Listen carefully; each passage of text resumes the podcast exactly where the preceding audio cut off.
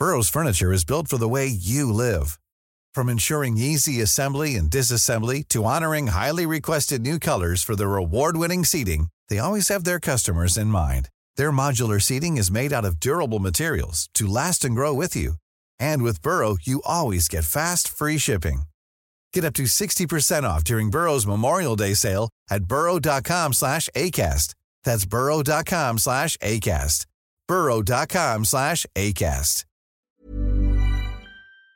Le joueur peut-être le plus fort que vous avez eu euh, chez les jeunes chez les jeunes. Ah, je pense que c'est Christophe Dugarry. Monsieur Christophe était doué. Ah, Christophe était très fort. Alors je sais bien qu'il y a des gens qui disent que c'est une tanche, qu'il est pas bon, que si, que ça, mais bon. Euh, mais franchement, à cet âge-là, à l'âge de 17 ans, pff, il était, il était fort, quoi. Et- Il était, il était bien plus. euh, euh, on le voyait plus, par exemple, qu'un joueur comme Zidane. Mais Zidane avait du retard au niveau physiologique. Zidane, vous voyez, il n'était pas encore formé, donc. euh, Zidane était très doué techniquement, forcément.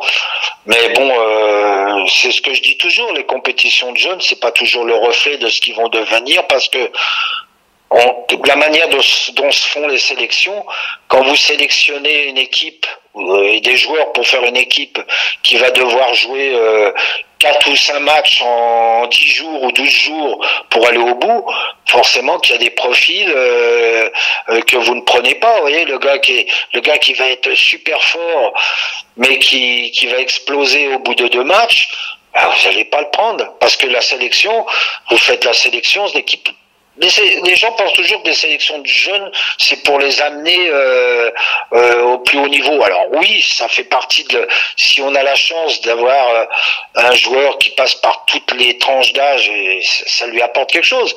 Mais euh, faut pas se leurrer. Les, les gars qui se sélectionnent, qui font la sélection, ils font déjà la sélection pour euh, la compétition du moment. Vous voyez euh, Oui. quand, euh, quand moi je sélectionne les joueurs pour aller faire le championnat d'Europe des 16 ans, je suis pas en train de penser à ce que le mec, est-ce que le mec il va y être encore à 21, 22 ans en équipe de France A ou en espoir, vous voyez? Oui, C'est- pas- Donc mais- euh, mais c'est vrai que forcément qu'il y a, y, y du déchet quoi. Et, mais un, un mec comme Dugarry, ouais, c'était vraiment, ça se voyait que il- Ouais, il était fort. Il était fort, Christophe. Il, savait tout faire. Il, était fort. Il avait les deux pieds. Il, était habillé. Après, c'était un gosse, quoi. Mentalement, ouais, c'était, ouais, c'était vraiment euh, particulier, quoi. Mais, euh, le jeu de corps, le jeu de tête, des trucs comme ça. euh, au départ, il jouait au milieu de terrain. Moi, je l'ai fait monter, hein, petit à petit. hein, je l'ai fait monter d'un cran, des trucs comme ça. Mais lui, il était très doué. Bon, après, j'en ai vu d'autres, hein, des, des, joueurs aussi qui étaient, qui étaient très doués, mais qui tous non plus fait. euh, où j'ai été extrêmement déçu. Vous voyez, c'est, le Talek, quoi. Euh, le Talek euh, euh, qui était dans l'équipe championne du monde. Franchement, j'aurais misé beaucoup sur lui en disant il va faire une très grande carrière. Puis à la sortie, bah ouais, mais bon, il y a tellement de paramètres qui interviennent après dans une carrière.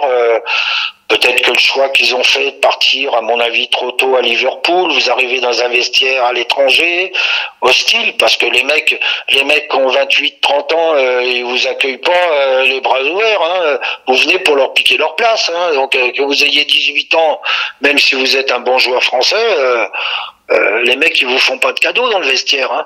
Oui, Donc peut-être que leur, leur départ, euh, je dirais, un peu prématuré à l'étranger. euh, bon, peut-être que voilà après leur parcours et puis après moi je sais pas ce que ce qu'ils ont fait après dans leur vie au quotidien non plus vous voyez mais il y a des il y a des gars qui ont des qualités extraordinaires et puis euh, et puis ça passe pas et puis il y a des gars euh, par exemple euh, Ludovic Bragnac il a pas fait euh, Flamini par exemple ils étaient de la génération 84 ils ont pas été pris dans l'équipe championne du monde en 84 Mhm. mais trois quatre mois après, parce que j'ai continué un an après le titre, trois quatre mois après, je les ai repris. Ils avaient pris de la maturité, ils avaient, ils étaient passés un cran supérieur dans leur club.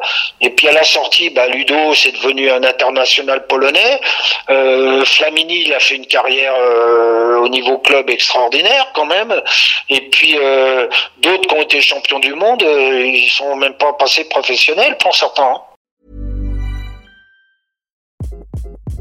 Hi, this is Craig Robinson from Ways to Win, and support for this podcast comes from Invesco QQQ, the official ETF of the NCAA. Invesco QQQ is proud to sponsor this episode and even prouder to provide access to innovation for the last 25 years. Basketball has had innovations over the years too. We're seeing the game played in new ways every day.